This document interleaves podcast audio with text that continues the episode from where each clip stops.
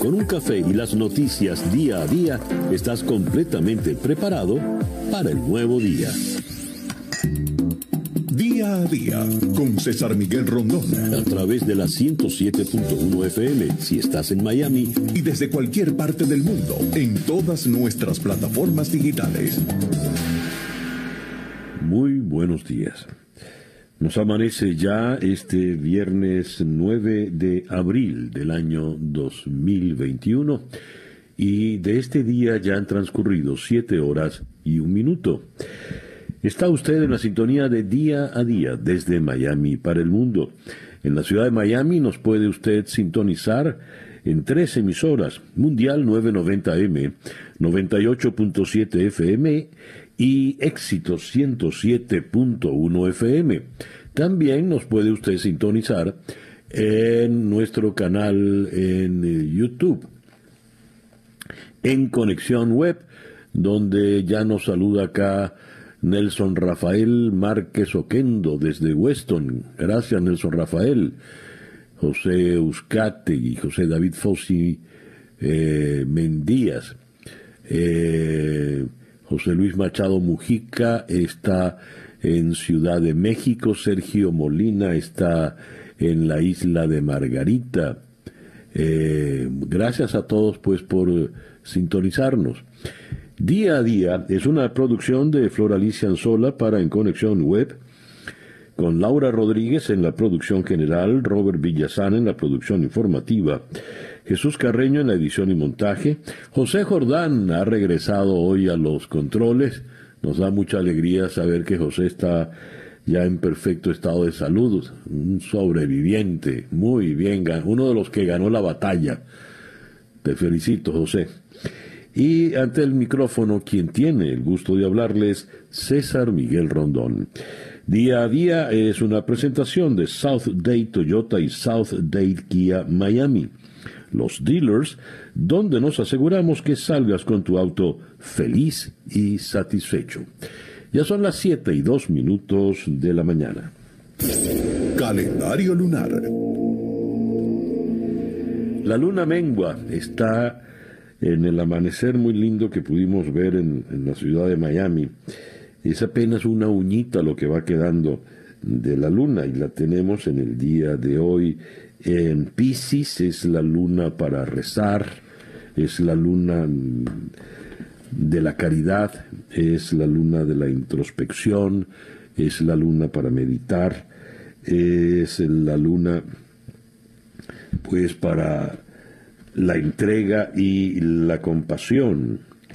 Dice acá, es la luna para pedir favores que impliquen un sacrificio por parte de los demás. Y esa luna estará allá arriba hasta la madrugada de mañana, cuando a las 2 y 11 minutos de la madrugada, menguante, entrará la luna en eh, Aries.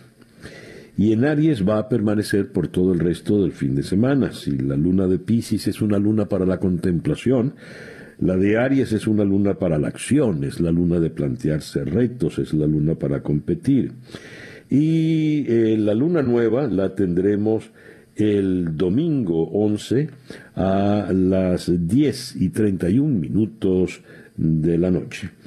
Resumiendo, por el día de hoy, luna menguante en Pisces, sol en Aries, cuando nos amanece este viernes 9 de abril del año 2021 y que sea este para todos en cualquier rincón del planeta en el que usted se encuentre, el mejor día posible. Ya son las siete y cuatro minutos de la mañana. Escuchemos ahora el reporte meteorológico en la voz de Alfredo Finale. Buenos días, Alfredo. Hola, ¿qué tal César? Muy buenos días para ti y para todos los amigos que están en sintonía. Hoy es viernes, abril 9 del 2021. Una jornada donde tendremos débil influencia anticiclónica sobre nuestra área. Otro día cálido y húmedo al tiempo que el nuevo frente lo vemos extendido desde la región de los Grandes Lagos, llega hasta el área de Texas con posible tiempo severo incluso para hoy y para mañana sobre el sur y el sureste de la nación. Nosotros, como les decía, con muy poco cambio respecto a días anteriores, las primeras horas de la jornada con poca nubosidad, luego cielos parcialmente nublados manteniéndose muy bajo el potencial de precipitaciones. La mañana con vientos variables débiles y calma, luego en la tarde se repite el viento del sureste, alcanza en el mar de 10 a 15 nudos, olas de dos pies de altura, la bahía moderadamente movida. Máximas para hoy entre 80 a 83 grados Fahrenheit. Para mañana sábado un día similar, parcialmente nublado con muy bajo potencial de lluvias. Luego este se va a estar incrementando desde el domingo con cielos mayormente nublados y un potencial de lluvias que puede estar quedando entre un 40 a un 50%. Y ya para el fin de semana, temperaturas máximas que estarán en el rango medio de los 80. Yo soy Alfredo Finale y les deseo a todos muy buenos días. Muchísimas gracias, Alfredo. Alfredo Finalé es el meteorólogo de nuestra emisora hermana Actualidad 1040 AM en la ciudad de Miami. Las noticias de hoy en Estados Unidos. Tenemos acá varias informaciones en la primera página del Washington Post. Por una parte, tenemos que las nuevas eh, eh, cepas eh, empiezan a, eh, hablando del, del, coronavirus, obviamente, empiezan a crear eh, nuevas dificultades. Ya no se está hablando solamente de olas, de una segunda o de una eh, tercera ola. Las variantes del coronavirus están incrementando eh, la próxima, la preocupación por la próxima fase de la pandemia en los Estados Unidos.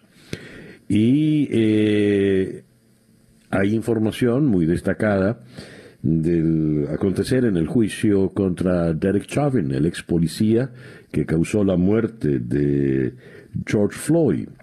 Eh, según el testimonio de un médico, la rodilla de Floyd fue la que lo mató.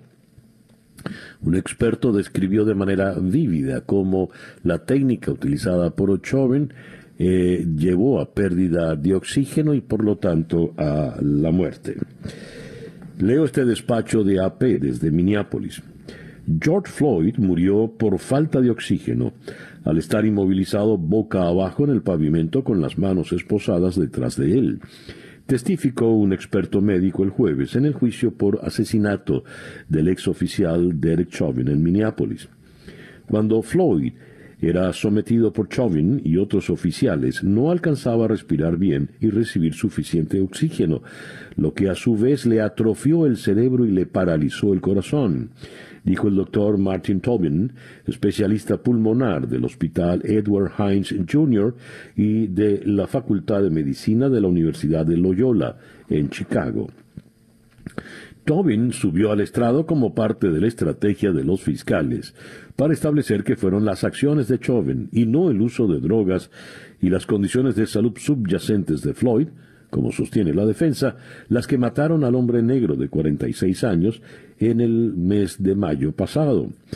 Analizando una presentación gráfica de los tres oficiales que inmovilizaron a Floyd durante más de nueve minutos, el médico dijo que, según sus cálculos, la rodilla de Chauvin estuvo sobre el cuello de Floyd el 90% del tiempo. El doctor Tobin dijo que parecía que Floyd estuvo recibiendo suficiente oxígeno durante los primeros cinco minutos para mantener vivo su cerebro, porque todavía estaba hablando. El experto explicó a los miembros del jurado que cuando el espacio en las vías respiratorias se estrecha, respirar se vuelve enormemente más difícil, y agregó que sería peor que respirar a través de una pajita.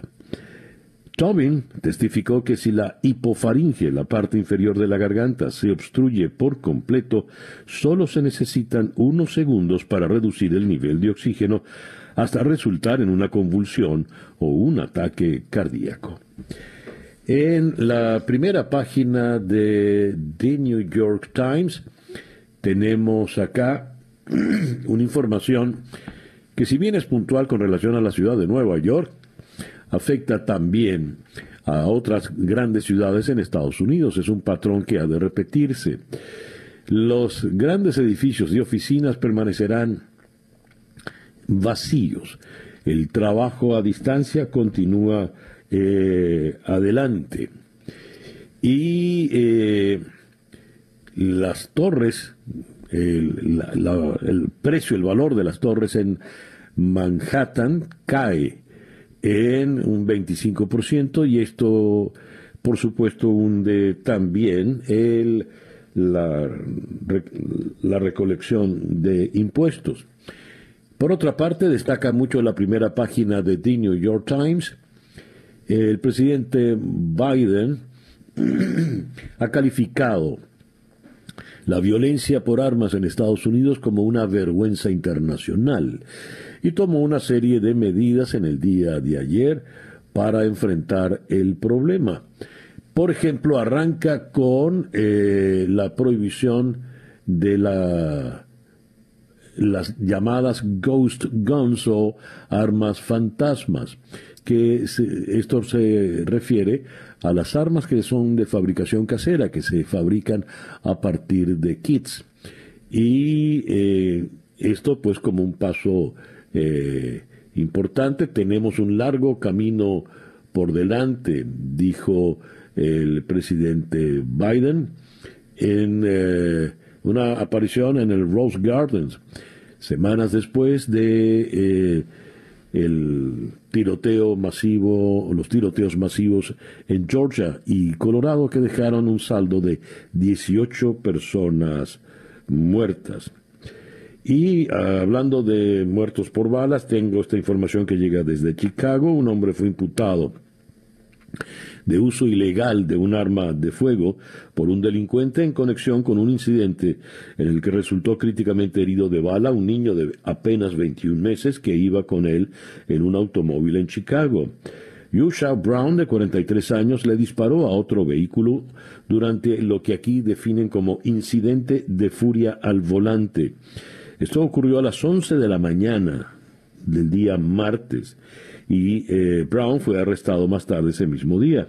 Las autoridades dijeron que hubo disparos contra el vehículo de Brown que chocó luego que el niño fue alcanzado en la sien por una bala. No se reportaron otros arrestos.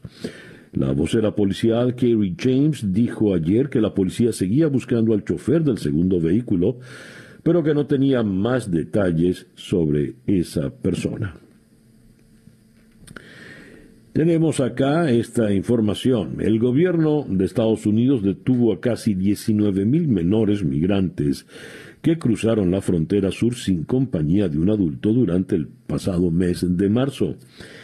Eso informaron ayer las autoridades, lo que representa la cifra mensual más alta de la que se tenga registro y una enorme prueba para el presidente Joe Biden. El aumento obedece a una combinación compleja de factores en Estados Unidos y Centroamérica. Coincide con la decisión del gobierno de exceptuar a los menores no acompañados de la norma, impuesta a raíz de la pandemia, de expulsar a la gente sin darle oportunidad de pedir asilo. En lugar de ser expulsados del país, los niños son entregados a patrocinadores, en general sus padres o familiares cercanos, mientras se procesan sus cargos en los tribunales de inmigración. La patrulla fronteriza halló a 18.663 niños no acompañados durante marzo, de acuerdo con la Oficina de Aduanas y Protección Fronteriza, CBP, por sus siglas en inglés, muy por encima de los récords anteriores de 11.475 en mayo del 2019 y 10.620 en junio de 2014. La patrulla fronteriza empezó a difundir las cifras en el 2009. Antes de eso, la mayoría de los cruces eran de adultos.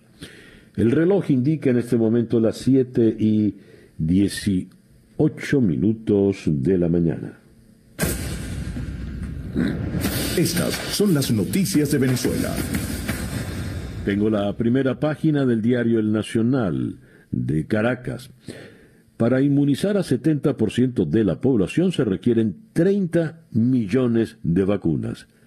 Y al país solo han llegado 700.000 dosis. Mireya Goldwasser, presidenta de la Academia de Ciencias Físicas, Matemáticas y Naturales, indicó que para lograr la inmunidad de rebaño es necesario vacunar a un alto porcentaje de la población. Comillas. Si se descartan los menores de 11 años de edad, debemos inocular a por lo menos 15 millones de personas. Si el fármaco es de dos dosis, estamos hablando de 30 millones de vacunas. Fin de la cita. Hasta ahora, solo se cuenta con menos de un millón de Sputnik 5 y Sinopharm provenientes de Rusia y China, respectivamente, insuficientes para llevar a cabo un proceso masivo de inmunización. Si queremos lograrlo en seis meses, necesitamos 5 millones de dosis mensuales, es decir, 160 mil vacunas diarias. Eso dijo la, doctora, la doctora Goldwasser, presidenta de la Academia de Ciencias Físicas, Matemáticas y Naturales. Al lado de esta información, migrantes venezolanos en Colombia no piensan volver, solo el 22,5% se plantea el retorno. Aunque 52% de los connacionales que han migrado al vecino país vive en algún tipo de pobreza, 77,5% no espera retornar, revela una encuesta sobre calidad de vida e integración desarrollada por el proyecto Migración Venezuela. De 22,5% que sí se plantea el regreso, 42,9% manifestó no saber cuándo y 28,6% asegura, asegura que lo hará cuando mejore la situación en el país. 39,6% reconoció que el ingreso económico que obtiene no alcanza o ha sufrido discriminación. 6,6% dijo que no consigue trabajo y 98% depende de empleos informales. 85% no tiene seguridad social, 51% está en rezago escolar y 48,8% se encuentra en hacinamiento crítico. Son cifras absolutamente pavorosas. Hablando de cómo se vive en el país, leo esta nota también en la primera página del diario El Nacional. Escuche usted. Los habitantes de los sectores Las Clavelinas y Mamonal de Paz Castillo, en el estado Miranda, en el centro de Venezuela, se quedaron sin servicio de agua por tuberías en 2001 cuando ya gobernaba el chavismo. De hecho, cuando ya el chavismo tenía dos años en el poder. Resulta que dos décadas después, 20 años después, en el 2021, es que el problema empieza a solucionarse. Casi 100% de los hogares en Venezuela sufren fallas en el suministro de agua, según un monitoreo publicado en febrero por el Observatorio de Gasto Público del Centro de Divulgación del Conocimiento Económico para la Libertad, se dice. Incorporarán a bancos privados para el pago de trámites del SAIME, dice también el Nacional. Y eh, volviendo al tema de las vacunas, Venezuela no ha hecho el pago para acceder al sistema COVAX. Ciro Ugarte, director de emergencias de la Organización Panamericana de la Salud, dijo que continúan las conversaciones. El país negocia beneficiarse del mecanismo de la Organización Mundial de la Salud en medio de una disputa política entre Nicolás Maduro y Juan Guaidó, quien controla los fondos del Estado bloqueados en el exterior. Y representantes de Nicolás Maduro en Brasil deberán registrarse como inmigrantes. El juez de la Corte Suprema, Luis Roberto Barroso, negó la petición de los funcionarios del régimen de permanecer en Brasil en condición de diplomáticos hasta que termine la pandemia, porque para ellos sencillamente diplomáticos no son. Eh, continuando con el tema de las vacunas, el régimen confirmó ayer que la vacuna cubana anti-COVID, Abdala, que se encuentra en periodo de prueba, se producirá en un laboratorio estatal en Caracas y con cuya fórmula espera conseguir la inmunización masiva de la población. La vicepresidenta ejecutiva Delcy Rodríguez dijo en unas declaraciones a través de VTV que expertos cubanos visitaron la planta de la empresa socialista para la producción de medicamentos biológicos, Espromet Bio, donde verificaron las condiciones para la producción de la vacuna Abdala. El gobierno de Colombia acusó ayer al de Venezuela de intentar mostrar una imagen ficticia de lucha contra el régimen y dijo que en realidad es cómplice de grupos narcotraficantes, la guerrilla del ELN, Ejército de Liberación Nacional, y las disidencias de las FARC. Recientemente esa dictadura, refiriéndose a Maduro, intenta mostrar una imagen ficticia de lucha contra el crimen, pero el mundo conoce que el régimen de Maduro no respeta ningún marco de legalidad. Esas son eh, palabras textuales de Claudia Blum, la canciller de Colombia. Y eh, cerramos con esta información. Estados Unidos monitorea el envío de buques iraníes con combustible a Venezuela. La administración Biden no tomó ninguna medida de aplicación de sanciones aparente cuando tres petroleros iraníes entregaron gasolina a Venezuela a finales de enero y febrero. El reloj indica en este momento 7 y 24 minutos de la mañana. Escuchas día a día con César Miguel Rondón nuestra pauta, agenda de entrevistas para el día de hoy, viernes 9 de abril. Eh, vamos a comenzar en la ciudad de El Paso, en la frontera eh, con México, en el estado de Texas. Allí vamos a conversar con la eh, periodista Lauren Villagrán, ella es periodista en El Paso Times y USA Today. Los arrestos de migrantes en la frontera llegan a su mayor nivel en 20 años. Las autoridades detuvieron a casi 19.000 menores migrantes no acompañados en la frontera con México el pasado mes de marzo, la cifra mensual más alta jamás registrada. De El Paso bajaremos en la geografía a la ciudad de Bogotá para conversar con Julio Borges, eh, diputado de la Asamblea electa en el 2015, comisionado presidencial para las relaciones exteriores del gobierno interino, el que preside Juan Guaidó, en, este momento en el exilio, en Bogotá. Con él hablaremos de lo siguiente. La oposición venezolana lanza una iniciativa para la regularización de migrantes. Eh, esta iniciativa es para promover que los países receptores de eh, migrantes venezolanos pongan en marcha planes de regularización, como los de Estados Unidos y Colombia. De Bogotá iremos a San Salvador para conversar con el eh, periodista Carlos López Vives. El presidente Nayib Bukele le hace eh, desplante al enviado especial de Washington.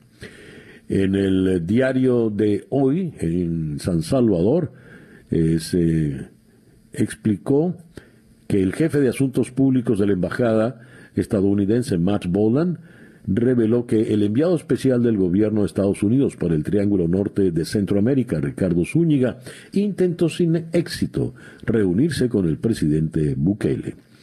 De San Salvador iremos a la ciudad de Caracas para conversar con Ali Daniels, el director de la ONG Acceso a la Justicia, repudio y denuncias de estigmatización contra un alcalde chavista por marcar las casas de venezolanos contagiados de coronavirus. Adrián Duque, máxima autoridad del municipio Sucre, en Yaracuy, publicó un video en sus redes sociales en el que muestra viviendas donde hay personas infectadas por COVID-19. De Caracas iremos a, otra vez a Texas, pero esta vez a la ciudad de Austin. Allí conversaremos con Eugenio Wagent, director del equipo de prevención de la violencia armada en el Center for American Progress. Biden afirma que la violencia armada en Estados Unidos es una vergüenza internacional y anuncia varias medidas para frenarla. Abordaremos ese tema con Wagent. Y cerraremos en Quito con el periodista Jean-Paul Bardellini. El presidente Lenín Moreno le pide la renuncia al ministro de Salud por el caos en la vacunación. Pero por lo menos allá, en el Ecuador, hay un proceso de vacunación, caótico, pero hay un proceso de vacunación. En Venezuela no hay ni siquiera un proceso caótico. Y esto cuando eh, Ecuador se prepara para la segunda vuelta de la elección presidencial este próximo domingo 11 entre Andrés Arauz y Guillermo Lazo. Esa pues nuestra agenda, nuestra pauta de entrevistas para el programa de hoy, viernes 9 de abril del 2021. El editorial con César Miguel Rondón.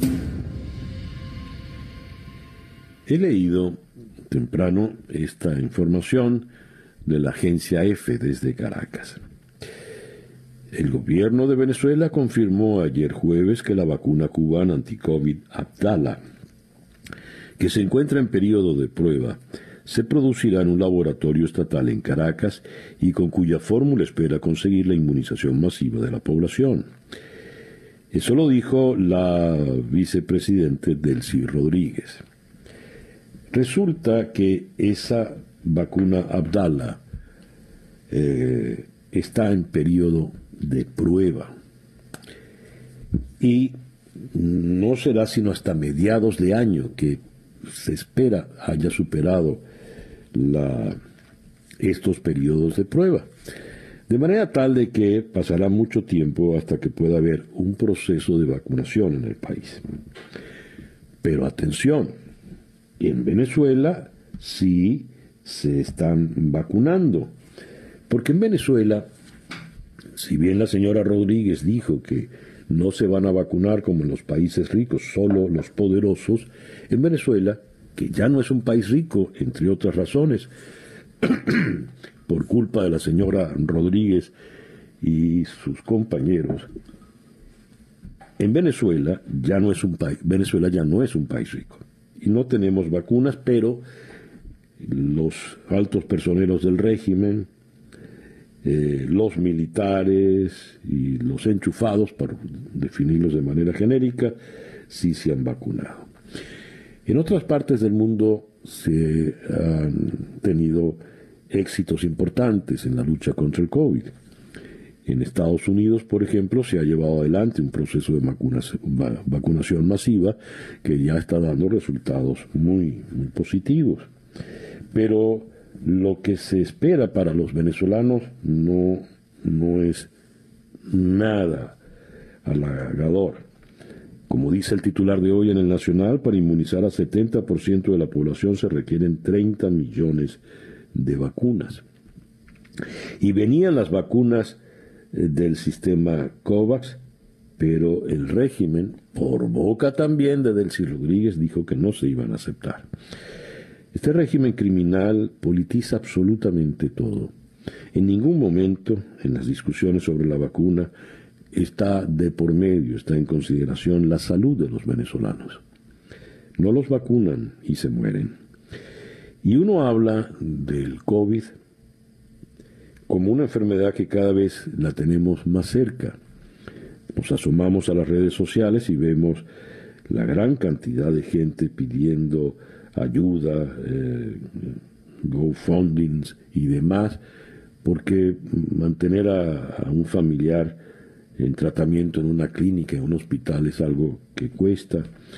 Y pidiendo medicamentos por aquí y por allá, somos una, una sociedad eh, paupérrima, pues que está ya suplicando ayudas, limosnas, donde sea posible, tocando todas las puertas que sea posible.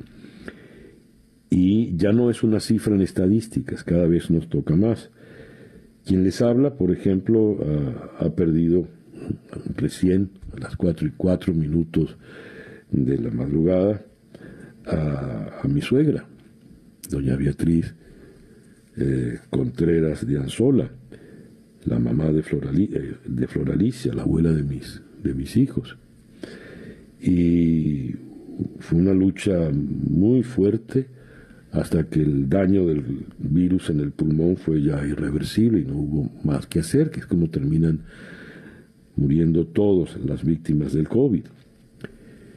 Pero mi suegra, que falleció hoy, ha podido ser vacunada cualquier otra parte del mundo, del mundo civilizado, siendo una adulta mayor de 81 años, no hubieran vacunado. quizás seguiría con nosotros. Quizás. Siete y cuarenta y dos minutos de la mañana acá en día a día desde Miami para el mundo. Y escuchemos ahora a las siete y cuarenta y dos el coronavirus update en la voz de Juan Camilo Gómez. Buenos días, Juan Camilo. Buenos días, César Miguel. Hoy viernes 9 de abril amanecemos con más de 2.104.000 casos de coronavirus en el estado de Florida que han dejado más de 33.900 muertos. Pero para hablar un poco sobre el tema de la vacunación, que es tal vez la cifra que mejor ilustra lo que está pasando ahora, en Florida tenemos ya un total de 11.100.000 vacunas administradas y personas totalmente vacunadas, o sea, con la una dosis cuando tocaba o con las dos dosis cuando eran vacunas de dos dosis, tenemos más de 4 millones 111 mil personas. Dios. Bueno, una manera positiva de acercarnos a las cifras que deja el coronavirus. El número de vacunados, que es algo muy importante eh, y claro, eso remite a nuestro comentario editorial de hace unos minutos y la situación infernal definitivamente que vive nuestra pobre Venezuela. Pero sigamos adelante. El, como adelante sigue el reloj que ya marca 7 y 44 minutos de la mañana. Noticias de Latinoamérica. Comenzamos en Quito. La Organización de Estados Americanos ha duplicado su presencia en Ecuador para el balotaje del domingo a fin de garantizar la transparencia del voto y un proceso electoral en libertad, según reveló la jefa de la delegación Isabel de Saint Malo. La OEA tiene una misión bastante más robusta esta segunda vuelta de lo que tuvimos en la primera, dijo la ex vicepresidenta panameña, en un encuentro con el presidente de Ecuador, Lenín Moreno, que se reunió por separado con ella y con el expresidente colombiano Andrés Pastrana, jefe de la misión internacional del grupo IDEA siguiendo en Ecuador, pero ahora yendo a Guayaquil. El candidato conservador Guillermo Lazo, que se disputará la presidencia el domingo contra el correísta Andrés Araúz, concluyó su campaña electoral con un llamado a la unidad nacional para superar la crisis en el país. El Ecuador nos necesita juntos para enfrentar el futuro con decisión y voluntad, dijo Lazo, el centro derechista, quien ha permanecido en Guayaquil y cerrado filas con sus seguidores en lo que es tanto su ciudad natal como su principal bastión. Mientras, Andrés Araúz, candidato eh, progresista, cerró su campaña en la zona costera con masiva concentración en el norte también de Guayaquil, que es bueno recordar, es la ciudad más poblada del Ecuador donde él evocó, evocó a la revolución ciudadana que lidera el expresidente Rafael Correa. Sin ambajes, Arauz destacó al gobierno de Correa, aunque remarcó que ahora hay una renovación, renovación generacional que permitirá, según dijo, mejorar la anterior administración, corregir errores y sumar a todos los sectores sociales en un nuevo bloque progresista. Lima. Keiko Fujimori, hija y heredera política del expresidente Alberto Fujimori, se situó primera en intención de voto para las elecciones presidenciales del domingo, con una escasa ventaja dentro de un quíntuple empate técnico, según dos sondeos difundidos en el día de ayer. Tanto la encuesta de Ipsos como la de Datum coinciden en atribuir el primer lugar a Fujimori, pero con apenas el 12.9% de los votos válidos, por delante de los otros 17, otros 17 candidatos que pelean la presidencia del Perú, aunque también persiste una alta cuota de indecisos. Siguiendo en Lima, la Comisión Permanente del Congreso peruano aprobó la acusación constitucional contra el expresidente Martín Vizcarra, que plantea inhabilitar al actual candidato al Parlamento durante 10 años por haberse vacunado en secreto contra el nuevo coronavirus. El documento también recomienda inhabilitar políticamente por ocho años a la exministra de Salud Pilar Massetti y por un año a la ex canciller Elizabeth Astete, también implicadas en el llamado caso Vacuna Gate. Regresamos a Quito, donde el presidente Lenín Moreno designó al sexto ministro de Salud Pública de su gobierno y el quinto desde que se desató la pandemia. Esto después de la renuncia del anterior ministro en medio de la polémica por retrasos de hasta seis horas en la vacunación de personas mayores. En un decreto ejecutivo, el mandatario suscribió el nombramiento de Camilo Aurelio Salinas como nuevo titular de la cartera sanitaria y agradece los servicios prestados al anterior, Mauro Antonio Falconi, quien presentó su renuncia. En San Salvador, el presidente Nayib Bukele se negó a reunirse con un alto diplomático estadounidense que visitó la nación debido a lo que considera es un patrón de desaires de demócratas y del gobierno de Joe Biden, de acuerdo con dos asistentes de Bukele. La decisión del presidente de El Salvador de no reunirse con Ricardo Zúñiga, enviado de Biden a Honduras, Guatemala y El Salvador, se da tras un desaire similar que supuestamente recibió de funcionarios estadounidenses durante una visita no anunciada a Washington en el pasado mes de febrero. El reloj indica que en este momento ya son las 7 y 48 minutos de la mañana acá en Día a Día. La información del mundo día a día.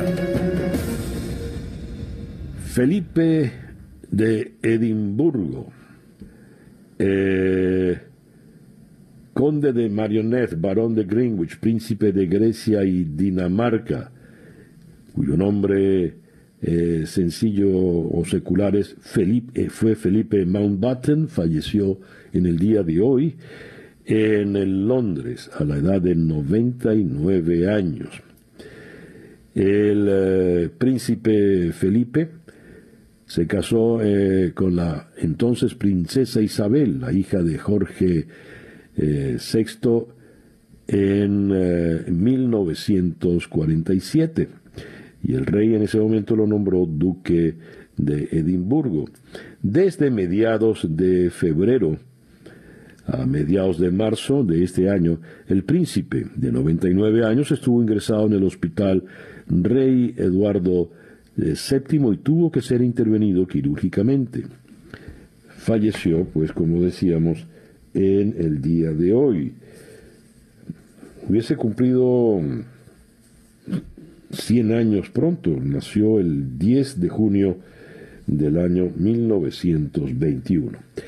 Siguiendo en el Reino Unido, el estallido de violencia en Irlanda del Norte sorprende al gobierno de Boris Johnson. Las llamas de autobuses, vehículos de policía y contenedores en las calles de Irlanda del Norte han obligado finalmente a abrir los ojos al gobierno de Johnson. Una semana seguida de disturbios violentos deja ya un saldo de al menos 55 agentes heridos. El primer ministro británico ha enviado a Belfast a su ministro para Irlanda del Norte, Brandon Lewis. El Ejecutivo Autónomo, compartido por unionistas y republicanos, ha calificado de deplorable la violencia y ha exigido su cese al final de una reunión de urgencia. La comunidad protestante se muestra frustrada por las consecuencias del Brexit y cree que Londres la ha traicionado. El primer ministro de Italia, Mario Draghi, ha calificado al presidente turco Erdogan como dictador al comentar el trato humillante recibido por la presidenta de la Comisión Europea, Ursula von der Leyen, en su visita a Ankara con el presidente del Consejo Europeo, Charles Michel. Recep Tayyip Erdogan dejó a von der Leyen sin silla y debió sentarse en un sofá, un episodio que se ha convertido en un incidente diplomático. Tampoco quedó en buen lugar el presidente Michel, quien ante la evidente ofensa a von der Leyen se limitó a tomar asiento junto a Erdogan sin ninguna señal de protesta. Al ser preguntado el primer ministro italiano en una rueda de prensa en Palazzo Chigi, sede de la jefatura del gobierno, cómo se habría comportado él en esa situación, Mario Draghi respondió con cara muy seria, mostrando en su expresión y palabra firmezas, rechazo y cierta indignación por el comportamiento del presidente eh, turco. No estoy, en absolutamente, no estoy en absolutamente de acuerdo con el comportamiento de Erdogan hacia la presidenta de la Comisión Europea. Creo que no fue apropiado. El ministro de Asuntos Exteriores de Turquía convocó en la noche al embajador italiano en Ankara, Massimo Gaiani, para protestar por los comentarios que hizo el primer ministro Draghi sobre el presidente Erdogan. Alemania ha abierto el camino para que los países de la Unión Europea adquieran la vacuna rusa Sputnik V al anunciar que está dispuesta a negociar un contrato bilateral con su fabricante, según aseguró el ministro de eh, Sanidad Jens Spahn. Alemania lleva semanas intentando que la Comisión Europea negocie de forma centralizada un acuerdo con Moscú para que el preparado ruso se distribuya en los 27 en cuanto la Agencia Europea del Medicamento le dé su aprobación, pero por ahora Bruselas no ha mostrado interés y ni siquiera ha iniciado lo que llaman conversaciones exploratorias.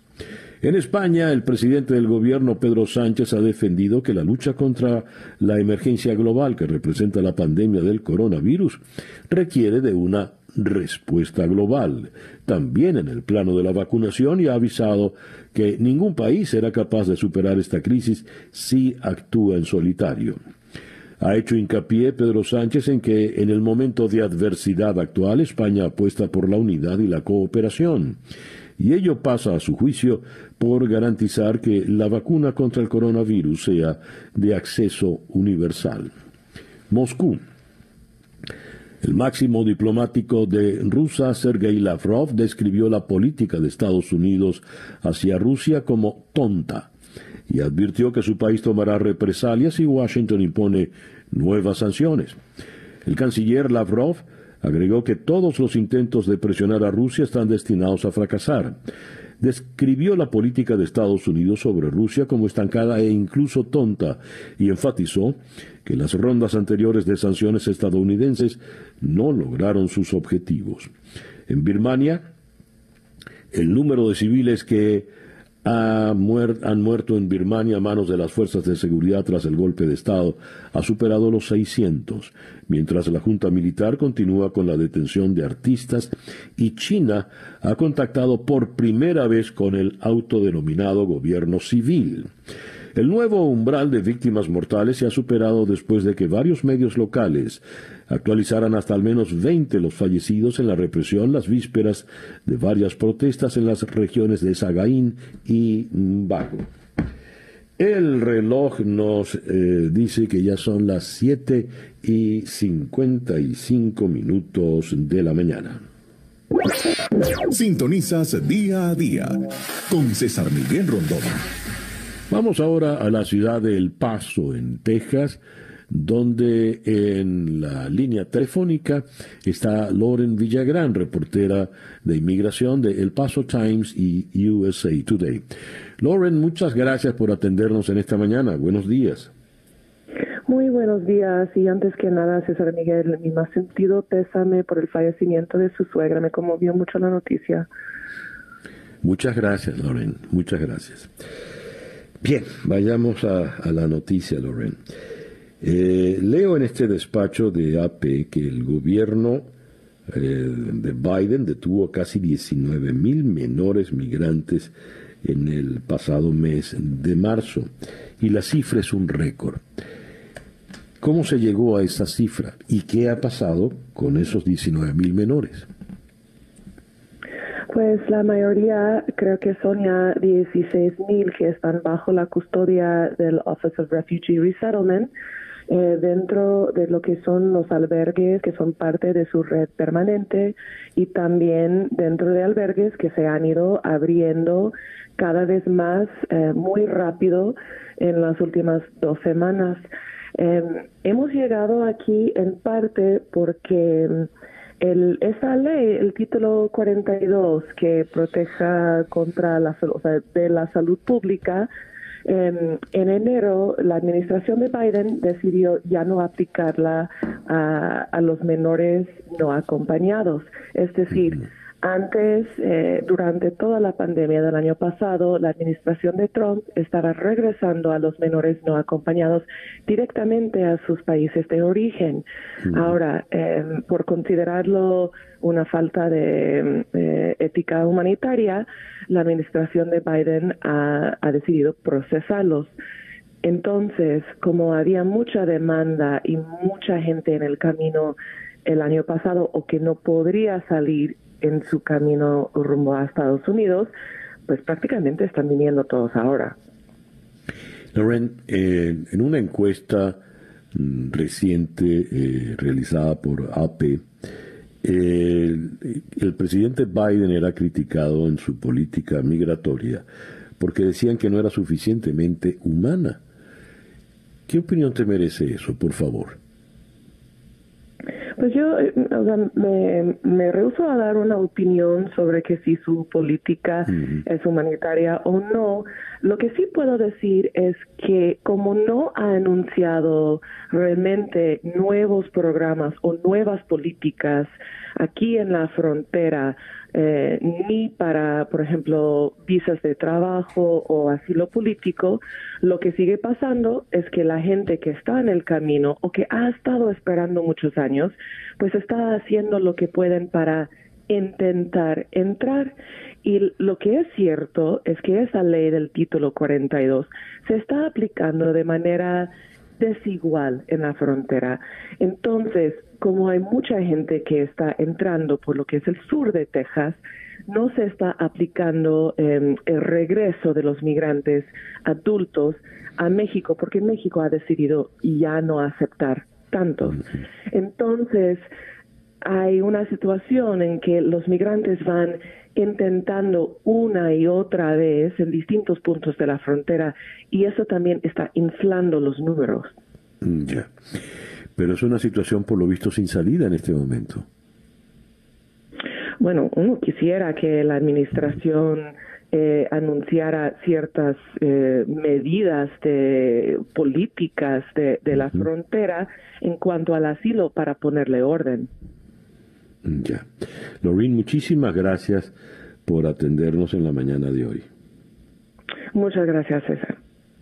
Lorraine Villagrán es eh, reportera de inmigración en El Paso Times y USA Today.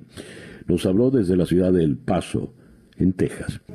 El reloj indica 8 y 4 minutos de la mañana, esto es día a día.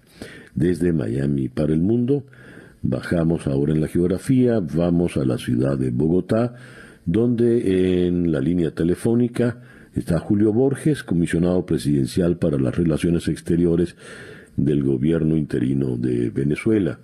Julio, muy buenos días, gracias por atendernos. Muy buenos días, César, buenos días a todos. Julio, he leído acá que la oposición presentó antier una iniciativa para promover que los países receptores de migrantes de Venezuela pongan en marcha planes de regularización como los de Estados Unidos y Colombia. ¿Cuán factible es esto en países que están en serias dificultades, alegan ellos, por el río de migrantes venezolanos. Sí, bueno, lo importante es tener un poco el contexto de, de, todo esto, César. lamentablemente hay más de, de 5 millones, yo creo que un poco más de 6 millones de venezolanos migrantes y refugiados eh, y esta, esta población se concentra sobre todo desde Panamá hasta Argentina. El 70% de esa migración está en estos países y principalmente en Colombia, Perú, Chile y Ecuador. Y lo que estamos tratando de hacer nosotros es aprovechar la luz verde que tiene este tema en Colombia y en Estados Unidos para iniciar una campaña y, y estos países puedan adoptar esquemas similares eh, con el tema de los derechos de los venezolanos. Eso tiene que ver sobre todo con temas de regularización de los papeles, tiene que ver con temas de eh, derechos laborales. hemos hecho estudios y lamentablemente los venezolanos trabajan mucho más y ganan mucho menos que los nacionales de esos países. Tiene que ver con todo el tema de la regularización de los títulos académicos para poder ejercer la profesión, de los derechos de los niños de venezolanos que nacen en esos países para que tengan identidad. Y bueno, es todo un conjunto de cosas que algunas veces se han tomado parcialmente, pero que la idea es iniciar una campaña, una presión, aprovechando que hay un inicio de gobierno en, en el Ecuador en los próximos tiempos, igual en el Perú, para que esto pueda ser una realidad. Y este eso, digamos, va acompañado de otros temas. Hemos lanzado lo que se llama un bot chat que es para darle servicio a todos los venezolanos a nivel mundial eh, que puedan tener teléfonos a donde acudir en su país, embajadas a donde acudir, organizaciones de derechos humanos donde acudir, que tengan en el bolsillo, al alcance de la mano, toda la información eh, para el tema de sus derechos.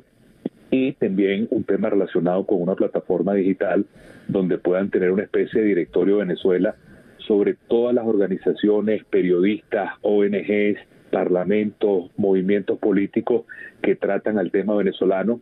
Y bueno, la idea es que además del trabajo principal, que es salir de Maduro, eh, podamos también atender a tantos venezolanos que necesitan ayuda. Por eso le hemos puesto el nombre de hermano a este programa y que busca también resaltar lo que significan los venezolanos dentro de un ambiente peligroso que está subyacente a todo esto, César, que es el mismo tema de la xenofobia contra los venezolanos en la región. ¿Qué informes tienes con relación a esa, a esa xenofobia? ¿Ha incrementado realmente? Sí, la, xenofobia es una realidad. Antes era algo latente, pero hoy es una realidad. Cuando tú ves, por ejemplo, eh, el mismo caso de Perú, donde hay un número importante de venezolanos, la campaña presidencial ha estado asignada por el tema de la xenofobia. Hay políticos inescrupulosos que han tratado de hacer un nicho en la xenofobia para polarizar, para dividir, para hacer de eso incluso su, su bandera presidencial más importante. Eso mismo lo hemos visto en Chile. Chile tiene ahorita unas elecciones eh, importantes y ha habido muchos candidatos prometiendo la expulsión de los venezolanos. El propio Chile está sacando, eh, yo creo que por razones populistas, el gobierno actual está sacando a los venezolanos eh, a través de vuelos. Eh, se ha hablado que en los últimos tiempos han salido más de mil venezolanos en vuelos expulsados desde Chile. En Panamá también tenemos, tenemos este mismo tema. En Colombia ha habido problemas con la alcaldesa de Bogotá que ha sido abiertamente xenofóbica y en mi opinión lo hace también por motivos electorales. De manera que no es un caso aislado, es toda una corriente que hay y nosotros queremos dentro de este programa, hermanos, eh, poder tener dentro de nuestras posibilidades la proyección de tantos venezolanos como tú, César, y como todos los millones de venezolanos que nos escuchan, que son gente que lo que quiere es proyectar los valores positivos, el trabajo, nuestra cultura venezolana y además lo que es nuestra historia todos los, los, latinoamericanos que Venezuela recibió en un momento fueron bien recibidos en nuestro país y la verdad es que eh, Venezuela espera hoy en esta tragedia reciprocidad y es lo lógico y es lo que nosotros tenemos de alguna manera derecho a exigir como, como hermanos de América Latina. Julio, hablando de Colombia, hoy el Nacional publica eh, un estudio desarrollado por Proyecto Migración Venezuela donde el 77,5% de los venezolanos que están en Colombia no piensan volver a Venezuela. Eso quizá hable de una falta de, esperanza en la normalización de la situación venezolana o de la recuperación de la democracia. Y lo digo porque hace un momento insististe en que el principal problema es salir de Maduro, que sigue allí atornillado en Miraflores. Me gustaría un comentario tuyo al respecto. Bueno, eh, eso es un punto importante, César. Eh, a mí que me ha tocado viajar por toda la región y reunirme con venezolanos eh, de distintas historias y tipos en toda la región, uno sí nota que en el primer momento era quiero devolverme ya y en la medida en que pasa el tiempo, pues la gente empieza a desarrollar su vida, a tener, digamos, otro tipo de perspectivas, horizontes, y ciertamente eh, eh, esas ganas de volver a la Venezuela que está hoy más destruida que la de ayer y la de ayer, eh, la gente no se lo plantea. Yo sí tengo la convicción que apenas haya un cambio político en el país, los venezolanos lo primero que tienen en su corazón mayoritariamente es volver a Venezuela y por supuesto volver a reconstruir a Venezuela. Y, por eso lo que nosotros no podemos perder es el foco más importante, a pesar de que nosotros lancemos y desarrollemos estos programas con mucho esfuerzo, lo que buscan es ayudar hoy, pero sabiendo que la meta de mañana es precisamente salir de Maduro y que eso tiene que ser nuestro foco y que el origen de toda esta crisis no es otra cosa que la permanencia de Maduro en el poder y que la mejor política humanitaria no es otra cosa que sacar de raíz a Maduro del poder en Venezuela. Eso es lo que se trata eh, con toda claridad y estoy seguro que quien hoy está diciendo no vuelvo a Venezuela, apenas hay un cambio político, sin lugar a dudas, eh, 99,9% de esos 6 millones que están regados en el mundo volverán al país y reconstruirán Venezuela también. Una última pregunta, Julio, y espero no ponerte en aprietos. ¿Cuándo se dará ese cambio? Mira, esos, esos cambios se dan cuando la gente menos lo espera, y es lo que nos enseña la historia no de Venezuela, sino del mundo. Y nosotros lo que nos toca es perseverar y seguir eh, todos los días presionando y empujando. Maduro, eh, yo pensaba de alguna manera interrumpirte cuando tú dijiste Maduro está atornillado en Miraflores. Maduro al final lo que es un sobreviviente, pero no es una persona que tenga ni la capacidad de estabilizar al país ni de revertir la crisis que le ha creado. Yo más bien veo a Maduro como una persona que está sentado allí, pero está sentado en lo que podemos llamar un equilibrio frágil, es decir, la cosa menos pensada se mueve, se cae, se rompe y se destruye todo el edificio y lo que nosotros no puede, lo que nosotros no podemos hacer es perder eh, lo que he dicho a lo largo de la entrevista, el foco de seguir presionando para que ese edificio eh, se derrumbe. No es una persona ni más poderosa, ni más querida, ni más líder, todo lo contrario. Creo que todos los días se ve con más claridad lo que él realmente es y los mismos problemas que él internamente ha creado. Julio, muchísimas gracias pues por atendernos en la mañana de hoy. Gracias a ti, César, y gracias a todos. Julio Borges es el eh, canciller, por definirlo así, del gobierno interino de Venezuela. Nos habló desde el exilio en la ciudad de Bogotá. Y el reloj indica que en este momento ya son las 8 y 14 minutos de la mañana. Sintonizas día a día con César Miguel Rondón. Y de la ciudad de Bogotá subimos en la geografía hasta llegar a la ciudad de San Salvador, donde en la línea telefónica está el periodista de El Diario de Hoy, Carlos López Vides. Carlos, muchas gracias por atendernos en esta mañana.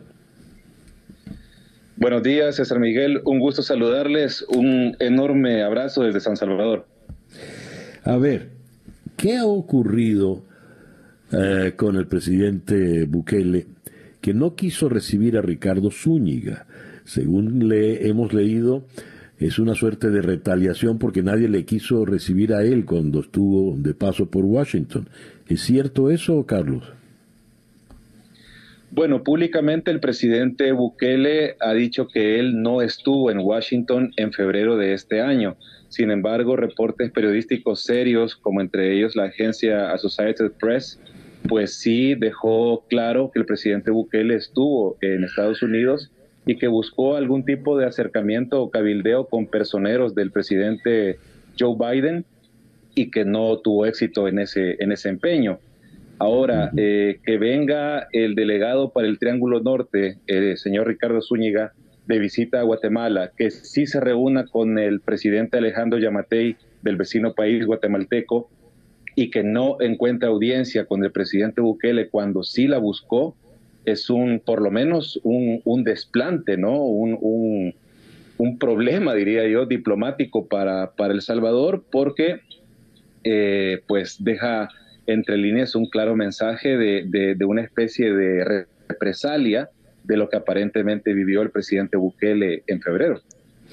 ¿Cómo ha sido eh, recibida en eh, El Salvador esta actitud del presidente Bukele?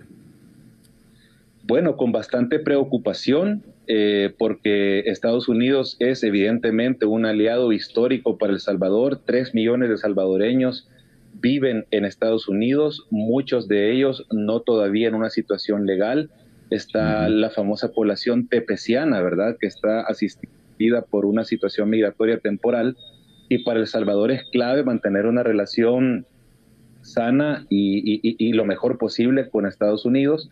Ocurre que el presidente Bukele también eh, en, las últimas semanas ha estado teniendo bastantes problemas diplomáticos, entre ellos un rifirrafe muy serio con la senadora Norma Torres, eh, donde incluso llegó Bukele a pedir a la población latina que no vote por la senadora, lo mm. cual también ha sido eh, visto como un error por parte del, del mandatario. Recordemos un mandatario millennial, ¿verdad? Muy joven, que incluso es muy dado a ocupar Twitter como su principal herramienta de comunicación y sin embargo en dicha red social tampoco hizo referencia alguna a la visita de Zúñiga a nuestro país. A ver, el, el, presidente Bukele, aparte de ser millennial, es un individuo un tanto estridente, muy, muy particular en su manera de comportarse y con salidas no muy democráticas, que digamos, por decir lo menos.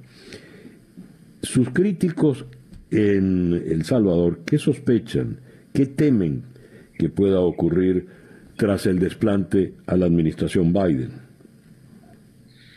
Bueno, eh, el mensaje que trae Zúñiga eh, fue bastante claro y es que eh, para que se mantenga la cooperación financiera por parte de Estados Unidos hacia el Triángulo Norte, ellos requieren que exista en los tres países eh, transparencia, buen manejo, rendición de cuentas y lucha frontal contra la corrupción. Eh, por ejemplo, trajo Zúñiga eh, un apoyo de dos millones de dólares para las ICIES, que es una comisión que debe ser independiente para la investigación de la corrupción. Sin embargo, Bukele ya dijo que estas ICIES, que sus refuerzos han sido planteados por la Asamblea que perdió la, asamblea saliente, la, que perdió las elecciones recién pasadas, pues él como presidente la va a vetar. Entonces, esta, esta digamos, eh, falta de... Que, ¿Cómo lo puedo explicar, César Miguel? Esta decisión del presidente Bukele de no darse al control, ¿verdad? Esta resistencia, pues no, no es bien vista por Estados Unidos y pues eh, puede afectarnos en dos vías. En la vía económica, eh, de la manera que se interrumpa, por ejemplo, Fomilenio 3, que es una ayuda, una cooperación que da Estados Unidos para el desarrollo de proyectos sociales en El Salvador. Eso uno. Y dos, la afectación migratoria de los tepecianos eh, en la nación norteamericana. Mm, ya. Carlos, muchísimas gracias por atendernos en esta mañana. Siempre un gusto, un placer a día a día. Carlos López Vides eh, editor de Nacionales en El Diario de Hoy en San Salvador. 8 y 23 minutos de la mañana. Vamos a la ciudad de Caracas ahora, donde en la línea telefónica está el director de la ONG Acceso a la Justicia, Ali Daniels. Ali, muy buenos días. Gracias por atendernos.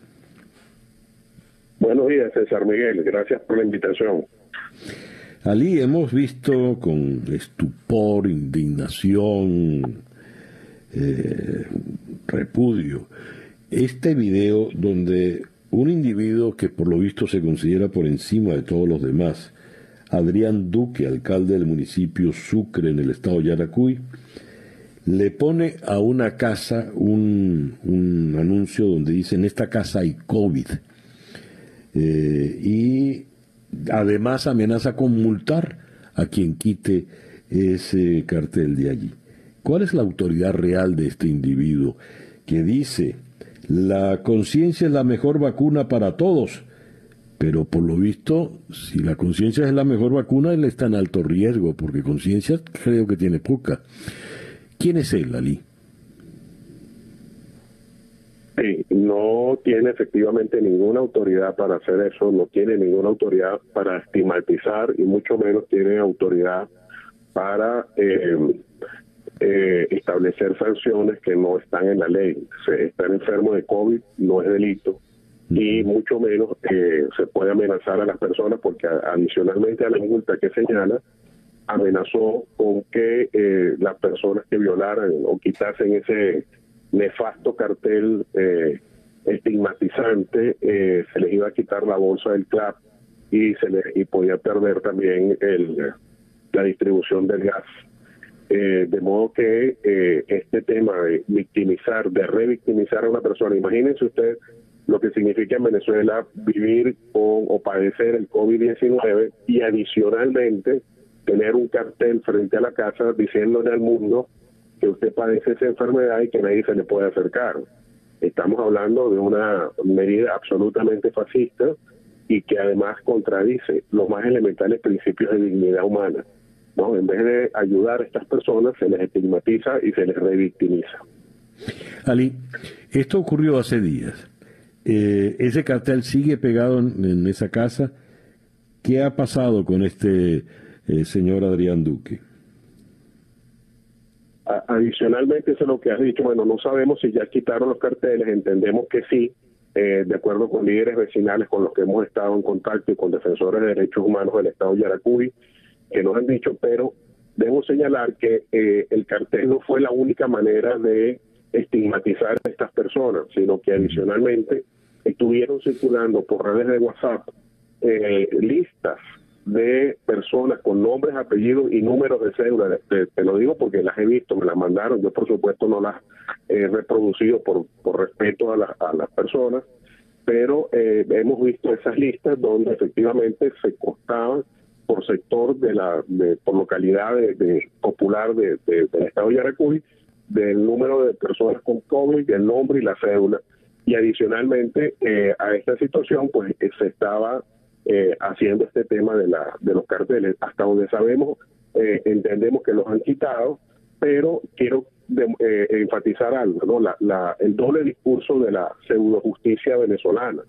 A la mm, escritora Milagros Mata Gil se le detuvo inmediatamente luego de haber publicado en su muro de Facebook una, un escrito con, eh, criticando una fiesta eh, hecha en lechería, eh, violando las restricciones contra el COVID. a este alcalde apenas se le ha abierto una averiguación, ¿no? Entonces, por publicar una crítica a, una fiesta, a una persona de más de 70 años se le detiene. Y a este alcalde que está estigmatizando, que está instigando al odio, que ha tomado medidas contrarias a la dignidad humana, apenas se le ha hecho una investigación penal. Esa es la justicia en Venezuela. Cuando él amenaza con eh, quitar los beneficios de las cajas CLAP, quitarles el gas y todo esto, ¿esos son propiedad de él? No, efectivamente, son beneficios que a los que tiene derecho una persona y que no puede estar condicionados a, ninguna... Eh, ni, siquiera una correspondencia ideológica ni una afiliación política. Son derechos que tienen que tener todos los venezolanos con independencia de, su afiliación política o de su opinión. Pero ya se sabe que eso es un, discurso vacío en Venezuela donde lamentablemente la caja CLAP ha sido utilizada como medio de control social. Y esto es una prueba, yo creo que nadie necesita la prueba, pero esto es una reafirmación más de cómo los que son beneficios sociales, los que son derechos de las personas, se convierten en eh, medios de control para, eh, para mantener a la población bajo miedo y mantener a la población controlada. Y en este caso, además, como digo, en un eh, delito flagrante del artículo 185 del Código Penal, de instigación al odio, que como digo, queda prácticamente impune porque contra él apenas se ha abierto una averiguación, a pesar de que el delito es flagrante y es evidente, pero obviamente en Venezuela los únicos que cometen delitos flagrantes son la oposición, los oficialistas. Ya. Ali, muchísimas gracias por atendernos en esta mañana. Gracias a ti, César Miguel. Ali Daniels, abogado, es el director de la ONG Acceso a la Justicia, nos habló desde la ciudad de Caracas. El reloj indica en este momento las 8 y 36 minutos de la mañana. Vamos ahora hasta la ciudad de Austin, en Texas, donde en la línea telefónica está Eugenio Wagen, quien es el director del equipo de prevención de la violencia armada en el Center for American Progress. Eugenio, muy buenos días. Muy buenos días, gracias por la invitación. A ti por atendernos, Eugenio. Una vergüenza internacional, así ha calificado el presidente Biden la situación con el control de armas o el descontrol de armas de fuego en los Estados Unidos. ¿Cómo calificarían ustedes este señalamiento del presidente? Bueno, mira, no hay, que olvidar que en el país mueren al, día 106 personas a causa de, un arma de fuego. Vemos que los tiroteos masivos definidos como, como incidentes en donde cuatro o más personas resultan heridas o fallecen a causa de un arma de fuego eh, ocurren diario en este país, de acuerdo a datos de Gun Violence Archives. Si nos comparamos con países desarrollados, tenemos una tasa de homicidio con armas 25 veces mayor, una tasa de suicidio 8 veces mayor y una tasa de accidentes letales 6 veces mayor. Es decir, claramente hay un problema con armas de fuego y claramente es un problema exclusivo en, Estados Unidos, particularmente si se compara con otros países desarrollados. Esta medida reciente que leemos hoy eh, en la prensa, eh, ¿qué alcance tiene? La medida contra las llamadas eh, ghost guns o, armas fantasmas, armas de fabricación casera. Bueno, mira, las órdenes ejecutivas que, anunció el presidente Biden son definitivamente un buen inicio y definitivamente nos llevan en, el, en la dirección correcta. Eh, no solo van a, van a regular las llamadas armas fantasmas, que, por supuesto que deben de ser reguladas, ah, eh, cada vez con mayor frecuencia se recuperan en escenas de crimen aquí en Estados Unidos, pero también otras otras este, acciones que anunció, por ejemplo, la, nominación de un director a la ATF, que es la agencia encargada de monitorear el tráfico de armas aquí en Estados Unidos, que lleva cinco o seis años sin, sin un director. Es decir, eh, eh, es una agencia sumamente importante y no ha tenido un director por más de cinco o seis años. Entonces, me, me parece que las acciones que anuncia Biden nos llevan a la dirección correcta, pero sí deben de ser complementadas con otras acciones específicamente legislativas. Por ejemplo. Por ejemplo, la revisión de antecedentes en, todos los puntos de venta, eh, la prohibición de armas de asalto. Eh, por ejemplo, la revisión de antecedentes ya pasó la Cámara Baja, ahora, ahora tendría que pasar el Senado, pero la revisión de antecedentes, eh, la prohibición de armas de asalto, la ley federal para, para implementar estas órdenes de protección temporales, que por cierto, dentro de las acciones ejecutivas del presidente Biden, él propuso al Departamento de Justicia crear un modelo para que los estados puedan después replicarlo a nivel local, pero eso requeriría, como te menciono, acción eh, legislativa local. A ver, ¿cómo que pronostican ustedes pueda ocurrir entonces a nivel del Congreso con todas estas medidas? Mira, en el Senado pues es es un 50-50, ¿no? Está eh, la composición del, del, Senado es tal manera que pues, son 50 republicanos y 50 demócratas, ¿no? Entonces, eh, eh, es posible que pasen las, las legislaciones que ya pasaron la Cámara Baja, pero se está trabajando para que así sea, ¿no? O sea, un demócrata o dos que voten en contra y ya esto no va a pasar. Entonces, es un momento de un 50-50 en el, en el Senado ahorita. Muy bien, pero, por ejemplo, eh, si tienen que hacer modificaciones a alguna de las leyes, a alguno de los proyectos, ¿cuáles serían estas? Porque a la larga todo va a terminar siendo negociado, ¿no? Mira, por ejemplo, la revisión de antecedentes me parece que es, una eh, eh, es una legislación que tendría que pasar ya desde hace muchos años. la mayoría de la gente lo apoya. Eh, definitivamente está relacionada con, con menores números de, violencia, de violencia doméstica, con violencia contra los policías, de tráfico interno de armas inclusive. Entonces es una legislación que, que eso tendría que pasar. Eh, ¿Va a ayudar a reducir todos los problemas relacionados con armas de fuego? Probablemente no, pero sí va, va a ser un super paso, un paso importante para mitigar la crisis que, mencionábamos al principio. Las armas de asalto también, si, si se quiere atender con seriedad el tema de, de, la letalidad en los tiroteos masivos, se tiene que atender las armas de asalto. Estas armas están hechas para matar al mayor número de gente en el menor tiempo posible. Entonces no tienen lugar en las ciudades de Estados Unidos Insisto, si se quiere atender el tema de los tiroteos masivos, se tendría que empezar por atender el tema de las armas de asalto. Eh, si se quiere atender, por ejemplo, el tema del suicidio, estas órdenes eh, de suspensión de, armas temporales me parece que es una súper buena solución porque le permite a las familias y a las agencias policiales locales suspender el derecho de comprar armas o removerlas temporalmente las armas de, de, de las manos de aquellos individuos que representan un riesgo para la comunidad o para ellos mismos. Entonces, creo que hay una serie de opciones eh, para atender los distintos problemas que se ven con el tema de armas de fuego en Estados Unidos. Me parece que se tendrá que empezar con las armas de asalto, con la revisión de antecedentes y con estas órdenes temporales. Eugenio, muchísimas gracias por atendernos en esta mañana. Muchas gracias a ustedes. Buenos días. Eugenio Weyen es el director del equipo de prevención de la violencia armada en el Center for American Progress. Nos habló desde la ciudad de Austin, en Texas. El reloj indica 8 y 46 minutos de la mañana. Vamos ahora hasta la ciudad de Quito, donde en la línea telefónica está el periodista Jean-Paul Bardellini. Jean-Paul, muy buenos días. Gracias por atendernos. César Miguel, ¿cómo estás? Eh, buenos días a ti y a quienes nos escuchan en el continente. Jean-Paul, eh, restan horas ya pues para esa segunda vuelta presidencial en, eh, en el Ecuador. ¿Cómo están los ánimos en el país? Bueno, es una es una pregunta bastante eh, compleja de contestar porque yo te diría que estamos entre la ira, el asco, la desilusión y la incertidumbre. Esos son los ánimos que tenemos los ecuatorianos, como todos los países en la América Latina sufriendo un repunte de contagios de COVID muy grave. Eh, acá en la capital de los ecuatorianos tenemos el peor momento de pandemia. Tenemos eh, las unidades de cuidados intensivos con el 155 eh, sobrepasadas, 155 de porcentaje de ocupación, es decir, tenemos listas de espera que superan eh, a la capacidad hospitalaria en varios días.